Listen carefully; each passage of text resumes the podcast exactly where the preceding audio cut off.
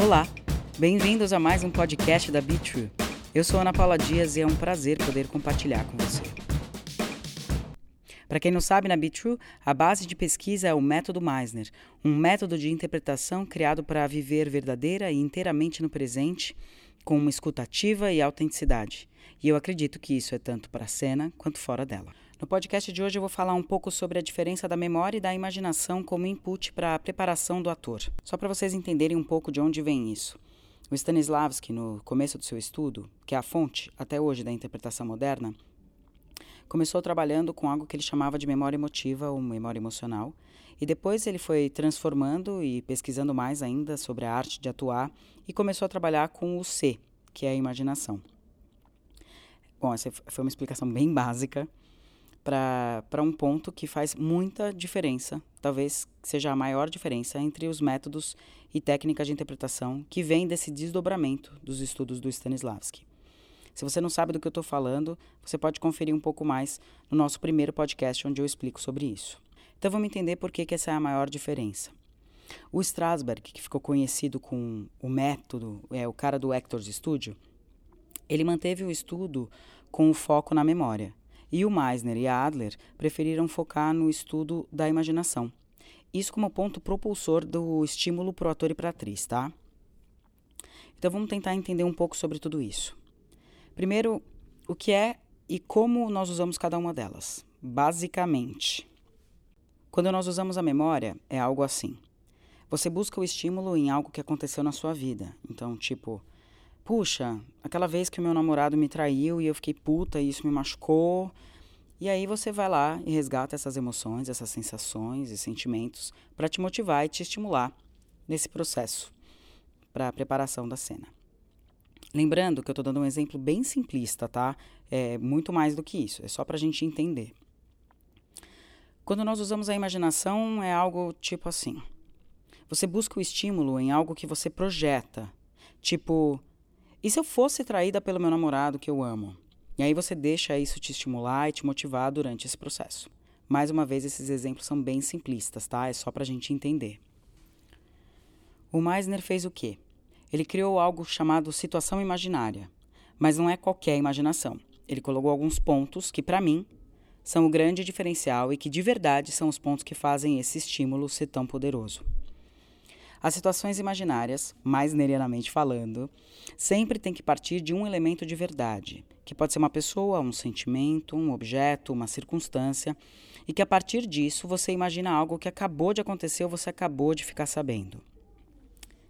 Essa situação imaginária tem que ser possível e aceitável. Não necessariamente você precisa acreditar. Até porque, às vezes, na vida real, né, você recebe uma notícia e a primeira coisa que você fala é: nossa, eu não acredito que isso aconteceu, eu não acredito nisso. Mas ela tem que ser possível. A trama dos acontecimentos tem que ser cabível dentro da realidade. Eu, olha, vou te dizer que isso é bem mais fácil do que criar uma historinha e tentar acreditar nela, viu? Agora, entendam por que, que esses pontos são cruciais para que essa ferramenta funcione bem. Vamos lá. O elemento de verdade serve como uma âncora. É o que te conecta com as suas vísceras, com a sua realidade, com o que de verdade te toca. Sabe quando você quase bate o carro e pensa, meu Deus, ufa, quase. E aí você começa a sentir como o que poderia ter acontecido se você tivesse batido, ou como quando você pensa como é que vai ser se aquilo acontecer, é, se você ligar para aquela pessoa e, e imagina o que pode acontecer. Isso é diferente de, ah, a minha irmã, ela. Peraí, eu não tenho irmã, eu só tenho irmão. Então, eu não posso criar alguma coisa com uma pessoa que não existe. Isso é uma mentira e não uma situação imaginária. O fato de acabou de acontecer, você acabou de ficar sabendo, é o elemento do agora. É o que faz essa situação te tocar mais fundo e ser o estímulo. É bem diferente, por exemplo, de alguma coisa ter acontecido com você ontem e você tem todo esse tempo para processar, entendeu? Porque na hora o impacto é mais potente.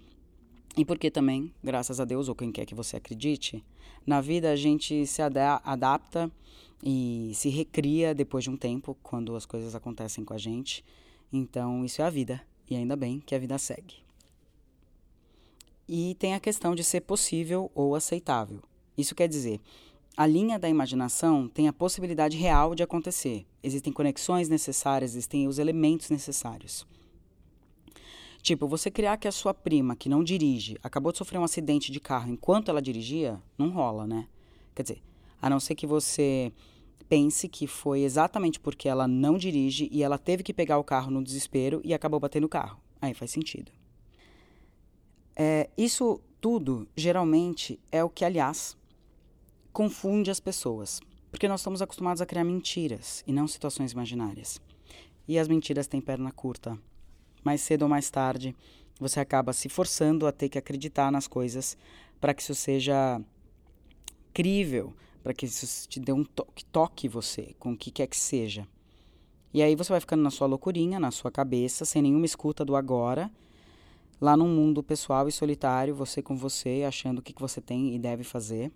Enquanto que o processo da imaginação faz com que o seu cérebro, por ter todos esses elementos que eu falei agora, elemento de verdade, acabou de acontecer, acabou de ficar sabendo e ser possível, vai fazendo as conexões necessárias para que todo o seu corpo sinta e acredite e vá de verdade te preenchendo dessas emoções, sentimentos e tudo mais. Eu gosto de dizer que é tipo quando você sonha com alguma coisa que aconteceu e aí você acorda lá toda brava ou o que seja, porque acha que de verdade você sentiu aquilo, seu corpo sentiu tudo aquilo, seus hormônios, suas células, tudo foi estimulado porque tinha algum elemento de verdade nesse seu sonho. Mas, Ana, isso também não mexe com a memória?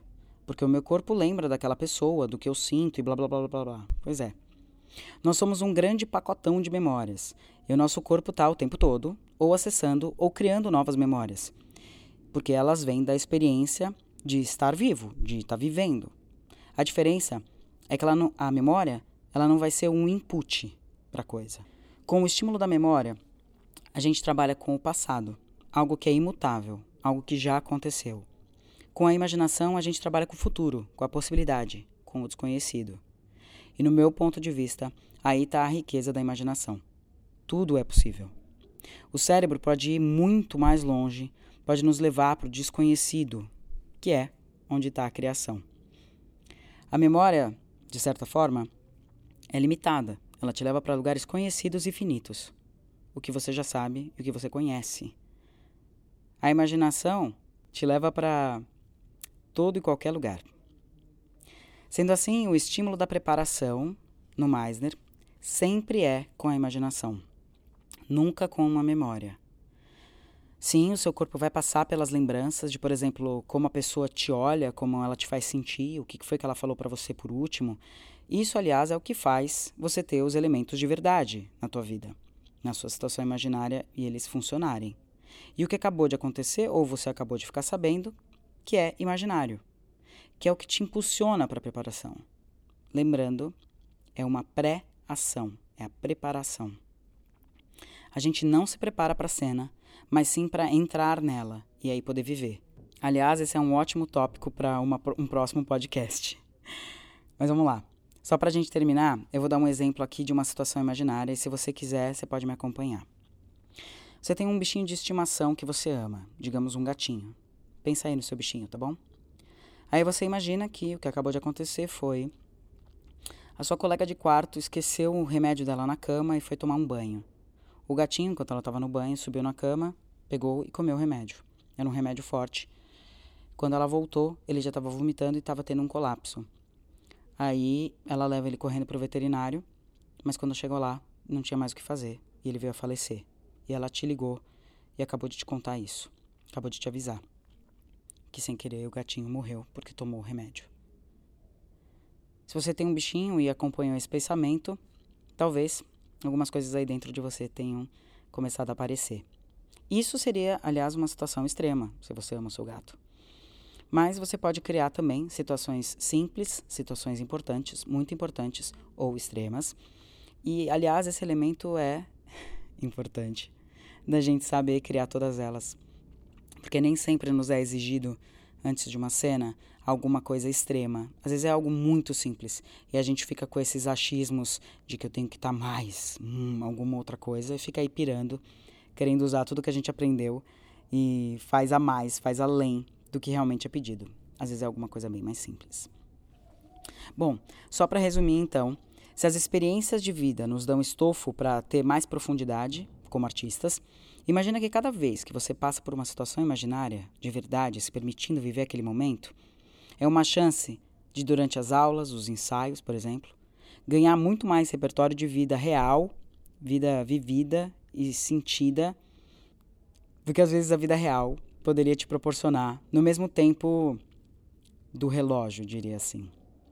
Esse, aliás, é um dos motivos que eu mais amo nas situações imaginárias, nas nossas aulas e treinos, porque é um infinito de possibilidades. Cada hora traz uma nova descoberta, uma nova experiência, e eu me mantenho sempre exercitando esses meus músculos artísticos, a imaginação, as emoções, sem manipulação, mas com prazer e verdade. Isso para mim é a grande riqueza de se praticar Meisner. E ah, como esquecer, né? Já ia esquecer. O melhor de tudo depois que você passou pela experiência da situação imaginária, é só você voltar para o presente, para a realidade do agora e lembrar que isso é uma mentira, que isso não está acontecendo de verdade, que as coisas estão bem. Você pode ligar para a pessoa e ver que ela está viva, sei lá, enfim. Você pode checar e a realidade ganha da sua situação imaginária. Isso é fundamental, aliás, tá? Para a saúde mental e física de qualquer artista. Eu acredito que esse conseguir ir, mas também voltar e se manter agora é, saudável para gente. Bom, se você curtiu e quer experimentar, manda bala. Lembra que o retorno, a volta para a realidade, deixar tudo aquilo passar, é tão importante quanto conseguir entrar numa situação imaginária, tá bom? Experimenta aí, manda suas experiências, suas perguntas e dúvidas, lembrando que a sua voz importa muito pra gente. Esse foi mais um podcast da Be True. Eu sou Ana Paula Dias e eu espero que a gente se escute em breve.